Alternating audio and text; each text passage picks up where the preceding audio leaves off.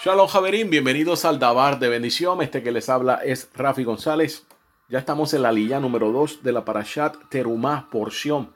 Se encuentra en Shemot o Éxodo, capítulo 25, verso 17 al verso 30. Voy a estar compartiendo con ustedes los versos del 23 al 25.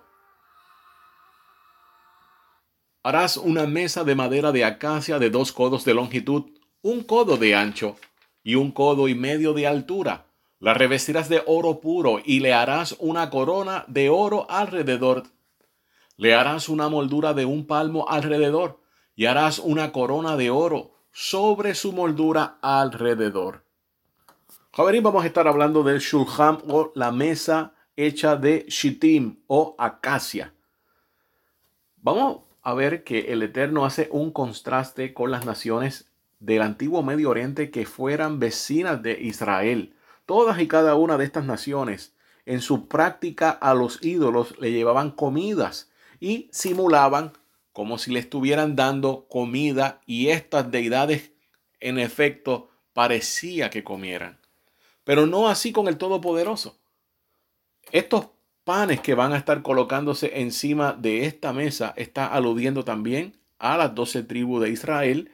Una de las cosas que el Eterno no permitió fue que los Kohanim, que los sacerdotes, comieran en los atrios del Mishkan, del tabernáculo o del templo cuando éste se levantó, tenían sus lugares designados para que no fueran confundidos con las prácticas idólatras que tenían las otras naciones. La mesa sobre donde se colocaba este pan estaba situada junto a la pared del lado norte del aposento externo del Mishkan había permanentemente doce hogazas de pan de proposición, dispuestas en dos hileras, de seis hogazas cada una. Estos panes eran horneados los viernes y colocados en la mesa del Shabbat. Cuando se retiraban los panes viejos para ser repartidos entre los Kohanim, al igual que el arca, la mesa tenía una corona, que en este caso simbolizaba la corona de la monarquía y esto aparece en el tratado IOMA 72b. Así como el rey tiene la responsabilidad de velar por la seguridad y la prosperidad de su país, el pueblo de Israel gozaría de prosperidad por el mérito de la mesa del Shulham. Y esto lo vamos a investigar. El Ramban explica cómo se daba esta milagrosa prosperidad. Por ejemplo, el caso de Elisha Hanabi, conocido también como Eliseo, que de un solo jarro de aceite pudo generar un flujo que no dejó de correr en tanto hubiera otros jarros vacíos para llenar. Esto aparece en Melahim 1 del capítulo 17 al 16. Y lo mismo ocurría con la mesa. Gracias al pan que se colocaba en la mesa cada semana, fluía prosperidad a toda la nación.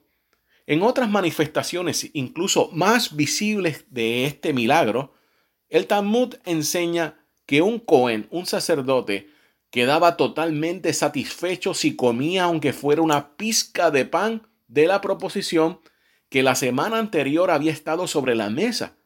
Como lo expresan los sabios, el pan se bendecía en sus entrañas. Tratado Yomá 39a.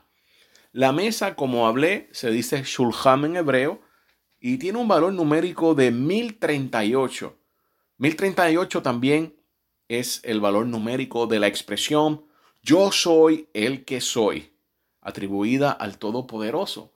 Así que esta mesa especial, que es la que sostiene Israel, los mantiene todos juntos con esta corona para impedir que alguno de estos panes que representa a las tribus se vayan a caer de la mesa. Sabemos que todo esto es alusivo desde el principio de los tiempos y esto también lo veremos en un futuro próximo. Javerim, esperando que todos y cada uno de ustedes puedan disfrutar de esta noche que el Eterno nos ha dado, que puedan disfrutar de una noche especial, recordando que es la primera noche del Rojo Desh o el principio del mes. Shalom Javerim.